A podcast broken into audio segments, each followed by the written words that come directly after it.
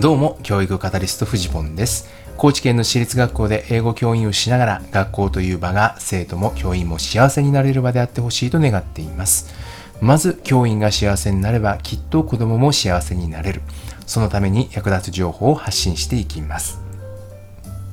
さて、今日は7月の19日月曜日の朝です。皆さんおはようございます。いかがお過ごしでしょうか？え今日はですね、あの、私がですね、組織開発というものを学びたくなったわけというのをお話ししたいと思います。今ですね、えみんなのオンライン職員室という、まあ、これも教員向けコミュニティなんですけれど、えここでですね、えこのま半年ぐらいかけてなんですかね、え月に1、2回集まって、まあ、講義を受けたり、え、一緒に本を読む読書会をしたりという中で、ま、この組織開発というものを学ぶゼミがありまして、えこれに参加してたんですね。これ結構ね、あの、日曜日の朝6時からスタートみたいな、結構、そういう意味で時間的にハードな、えー、設定のゼミだったんですけれど、まあ私は朝早く起きるのは割と得意な方なので、そういう意味ではあんまり気にならなかったので、えー、スッキリと参加をさせてもらったんですが、まあ、これがね、すっごく勉強になりました。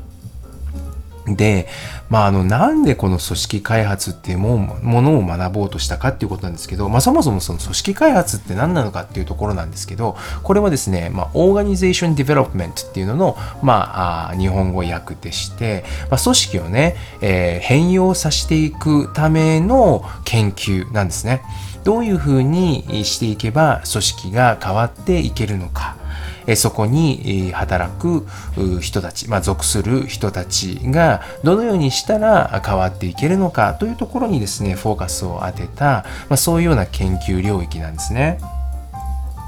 で、まあ、これをですねやっぱり、まあ、学びたくなったんですね。というかまあ自分がですよね、まあ、こういうふうに組織が変わっていったらいいな、あるいは、あ今あるこの学校という組織でこういうようなことをやっていきたいなっていうふうなことを思った時に、いざそれを形にしようとした時にですね、やっぱりいろんなところで摩擦が起きてくるんですね。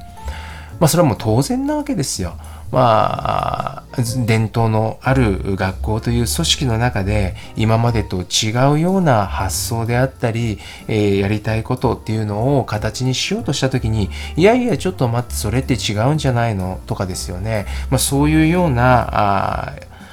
動きというかあそういうものは、まあ、絶対に反応としてま出てくるわけですよね。じゃあそれをですよね、まあ、どういうふうに、まあ、いろんな人と話をしながら実際の形として前に進めていくことができるのかっていうところに、まあ、ものすごく、ま苦労していた時期がありまして。まあ、なんとかでもしなきゃいけないな、まあ、なんとかしなきゃいけないというか、なんとかしたいなっていうふうにまずっと思っていて、まあ、自分自身の未熟さというか、引き出しの少なさというか、えそういうのも感じてですね、いや、これはもうちょっと学ばなきゃいけないなというふうに思ったわけです。で、そうこうしてるうちにですね、Facebook を見ていたら、ポンとこの組織開発ゼミの広告が目に留まりまして、あ、これはまさに今自分が学びたい分野だなと思ったんですね。えー、自分がこういう風になってほしいな組織としてこういう風でありたいなって思う。だけど、実際にそこに動かしていくには自分自身に力量がない、引き出しが足らない、そういうふうにね、感じて少しでも自分の中の引き出しを増やせたらいいなと、そういう思いでですね、えこの組織開発ゼミというものに参加をしました。え実はですね、昨日の朝が、あそのゼミのですね、まあ、最終回だったんですね。まあ、まだですね、読書会とかそういうのは少し残ってはいるんですが、本体の、ま講師を招いてのゼミというのは昨日が最後の回だったんですね。まあ、それでですね、まあ、今までのこの学びを振り返りながら、あまあ次にどうやって活かしていくのかみたいなことをみんなでいろいろ話し合っていたんですが、まあ、改めて振り返ってみて、過去のですね、メモなんかを見返してみるとですね、あ、本当にこの半年間いろいろなところを通ってきたことがですね、まさにドンピシャで、まあ、俯瞰された目でですね、いろんなことがあ解かれていて、うーん、そうだよねって納得することばかりでした。ちょっとね抽象的な話ばっかりで何言ってるのかっていうところがあるのかもしれないんですが、まあ、一つはですねやっぱりこの組織開発っていうのはですねまあこういう風でありたいっていう思いがまず起点になっていてでそこからですねじゃあっていうことで組織を動かしていこうと自分が動いた時に必ず摩擦は起きるものだってっていう前提から始めるっていうことなんですね。これをね、最初に聞いた時には正直ね、私もちょっと苦しくなりましたね。あのクリエイティブテンションっていう話があるんですけど今の現状とありたい姿これはですね、まあ、ちょうどゴムみたいなもんでえそこの間にギャップがあるということはですねゴムをピーンと張っているようなもんでですねえそこには必ず摩擦もある。ところがそのゴムがピーンと張った状態というものそのものがクリエイティブな源であるというんですね。何かを動かしたいというもうエネルギーの源泉になるというこの考え方ですね。クリエイティブテンションっていうんですがこれなんだよっていうのを教えてもらった時にまあ、あそうだよなって思うのと同時にあやっぱりこの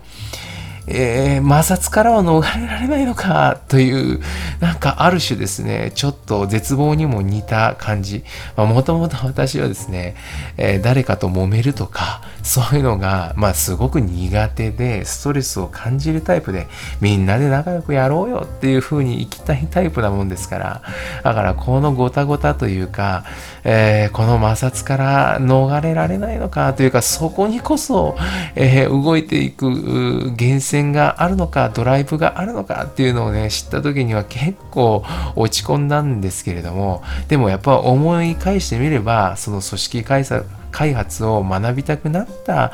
そのゼミを受講しようと思ったのはまさにその葛藤の中摩擦の中にあったわけでまあそう思うと、確かにそうだよなとも思ったわけです。そして学び続けた時にですね、えー、誰かを変えようという思いではなくて、えー、そそうではなくて自分自身の変容が起点となるっていうこと、えー、そこがポイントなんだよっていうことを学びましてまずちょっと一つ楽になったところがあります。うんやっぱりですね自分がこういうふうにありたいっていうのが見えてその思いが強くなった時にどうしても周りが敵に見えてしまう瞬間ってあるわけですよ。なんで変わってくれないんだっていうふうに思っちゃう。でもそうじゃないんだよってそうじゃなくてまず自分自身が変わるっていうことでいつの間にか周りとの関係性が変わってきてそして気がついたら周りも変わっているっていう。えそこが組織開発が目指すあり方なんだよっていうようなことを教えてもらった時にあそうだよなっていうふうに思いました。すごく納得がいったんですね。そしてそのために大事なことっていうのは実はまず自分が満たされていること。自分自身に余裕があること。なんだという話もこれも本当にこのラジオでは繰り返し言ってますけど本当に大切なことなんだなっていうのをですね昨日も改めて感じました。この組織変容っていうのは他人を傾聴するそして対話をしていくっていうところから全てが始まっていくという考え方なんですね。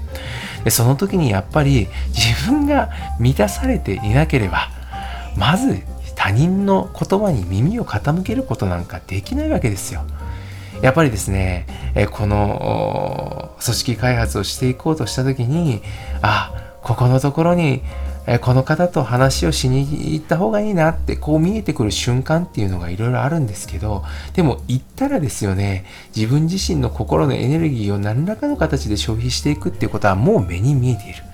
でもそこのところでえいやっと自分を動かして話をしに行こうというふうに思えるかどうかっていうのはやっぱり自分が満たされているかどうかに大きく関わってくるんですよね。そういう意味でも組織変容を進めていくためにはやっぱりまず自分が幸せであること自分が満たされていることっていうのは改めて大切だなとこう思わされました。えこの組織開発ゼミは一応ここで終わるんですけれども、またこの先学び続けていきたいなというふうに思います。いかがでしょうか？何かの参考になれば幸いです。それでは今日も頑張りましょう。走り出せば風向きは変わる。ではまた。